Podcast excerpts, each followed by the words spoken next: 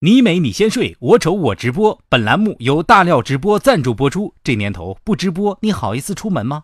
欢迎你来到大料直播做主播，衣食住行全窥探，吃喝拉撒皆可播，名利双收，发家致富新出路。电影工作者直播中下跪磕头，是您电影票房的基本保证。大料直播引领未来社交新方式，打造快速月抛新渠道。直播不是为了填补你的空虚，而是为了让你肾虚。下面偷偷插播几条新闻。各位听众，各位网友，大家好，今天是五月十九号，星期四，欢迎收听新闻七点整，我是屁股怕被打开花的小强。大家好才是真的好，我是非常喜欢穿着制服被打屁屁的小桑。西南财经大学一门英语口语课上，同学们热火朝天的教外教打麻将，称激发了外教的兴趣，也让同学们对英语学习有了兴趣，增强了沟通能力。经过几节课的交流学习，同学们不但学会了幺鸡和二饼用英语怎么说，还赢光了外教回家的路费。三男一女到酒店开房，却只出示一张身份证，被拒绝入住，搞四 P 受阻。四人与酒店发生冲突，警方到场后鸣枪示警才镇住场面。每周都换不同。炮友经常带不同女孩去酒店开房的卧台小编李天二称：“你们是没有经验，一个人开好房，另外三个人再进去就好啦。”一名身穿特警制服的男子袒胸露乳，叉开双腿，在火车上呼呼大睡。制服诱惑引起民警怀疑，男子辩称执行的是秘密任务，身份不能暴露。经查，男子是一名网上逃犯。据悉，该男子执行的秘密任务就是押送自己。浙江嘉兴街头发生如肥皂剧的一幕。女主角对男主角拳打脚踢，男主角总是回以激吻和拥抱，却屡屡不见效。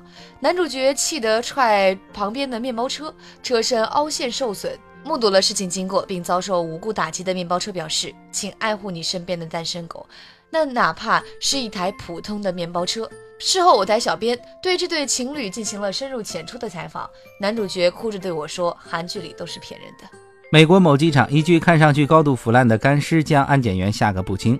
后来得知这只是电影道具，差点变成验尸官的安检员庆幸这次不是行尸走肉的整个剧组带着道具坐飞机。安检员嘱咐乘客，飞机上要照顾好干尸，免得道具突然苏醒。每天都很想去偷人，却最怕自己被偷财物的我台小编大宝表示，也想买个这样的干尸道具放在家里防小偷。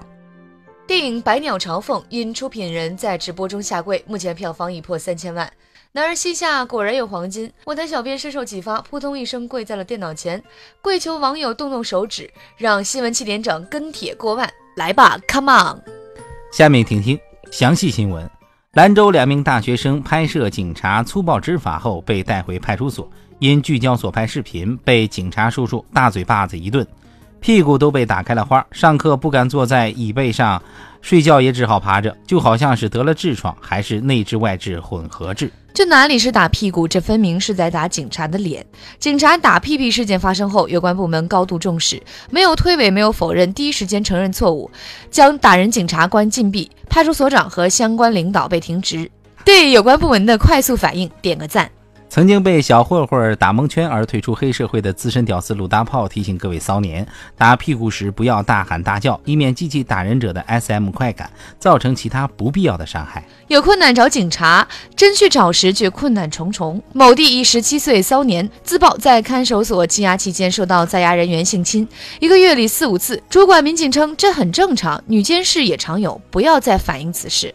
偶尔去监狱看哥哥的我台小编李天二吟诗一首，诗曰：“少小离家老大回，菊花变成向日葵。美剧里演的都是真的，不是编的。出门请先到菊花香肠岗医院就诊。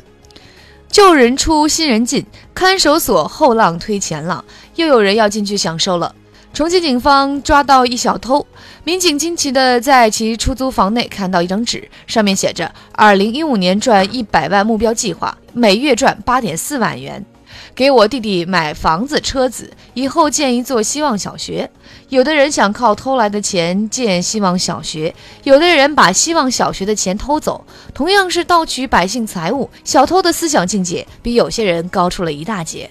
道义有道，替天行道。这个有理想、有抱负、有情怀、有诗和远方，想靠偷别人血汗钱完成自己梦想的励志小偷，梁上君子，无奈计划被警察叔叔打乱。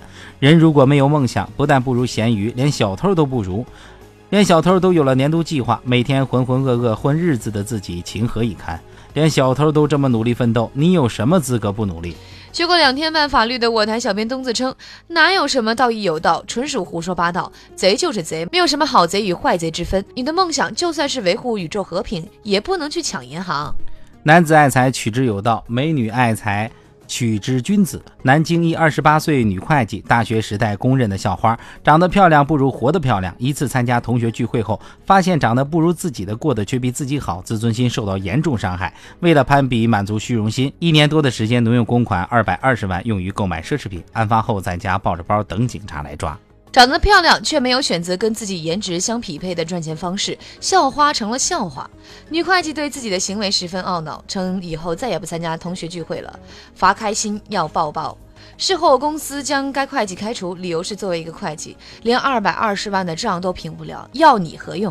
都是漂亮惹的祸，颜值如我就从来没有这样的烦恼。近日，杭州一考试现场，监考老师发现一女孩非常漂亮，与准考证差别较大。女孩称，准考证上的照片是好多年前的，女大十八变。后经核实，女孩其实是替考。监考老师称，替考女孩居然是一个集美貌与才华于一身的女子将。当时，如果她说是去韩国整了容或者化了妆，很可能就蒙混过关了。我台女小编波霸小妹秋子称，这是个看脸的世界，自古红颜多薄命。长得漂亮果然不安全，美女连作弊都容易被发现。像我这样又漂亮胸又大的，绝对不敢去替考，只能硬生生的去裸考。毕竟不像我台其他女小编长得那么安全。长得漂亮终于有错了，替考女孩错就错在明明可以靠脸吃，却偏偏要靠才华。长得美还是学霸开挂的人生，长得丑还是学渣挂起的人生。被替考生不但成绩作废，连容貌也被否定，受到双重伤害。发誓长得丑就要多读书，假作真实真亦假。还记得前段时间济南公交车上频频骚扰身边男乘客的女子吗？近日，这名谜一样的女子再度现身，强行拥抱公交司机，嘴里念叨着“老司机带带我，小妹年纪轻”。面对惊呆的乘客，女子称：“得了便宜就别卖乖，抱一下怎么了？又没强奸她，抱一下又不会怀孕。”我在旁边急匆匆赴济南休年假，与女子深入浅出的交流后，才得知姑娘骚扰男乘客，并非如网上所言，是男人穿得太骚太暴露。骚扰公交司机也不是因为他的制服诱惑，女子也不是想像地铁鸡爪女一样当网红，这其实是济南市旅游局的软广告。目前，大批男子正从全国各地千里迢迢奔赴济南，只为等待公交痴女那突如其来的性骚扰福利。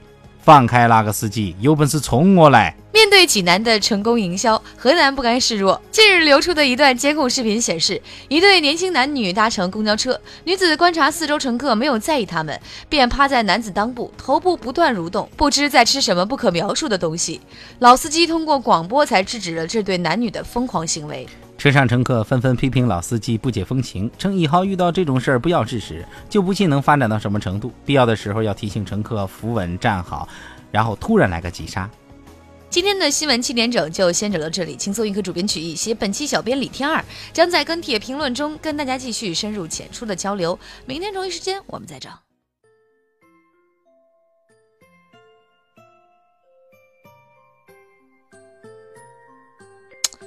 强啊啊！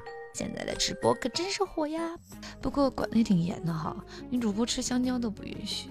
单纯如我，也不知道是为啥。那必须得好好管管呀！你直播人生可以，你直播生人你就过分了啊！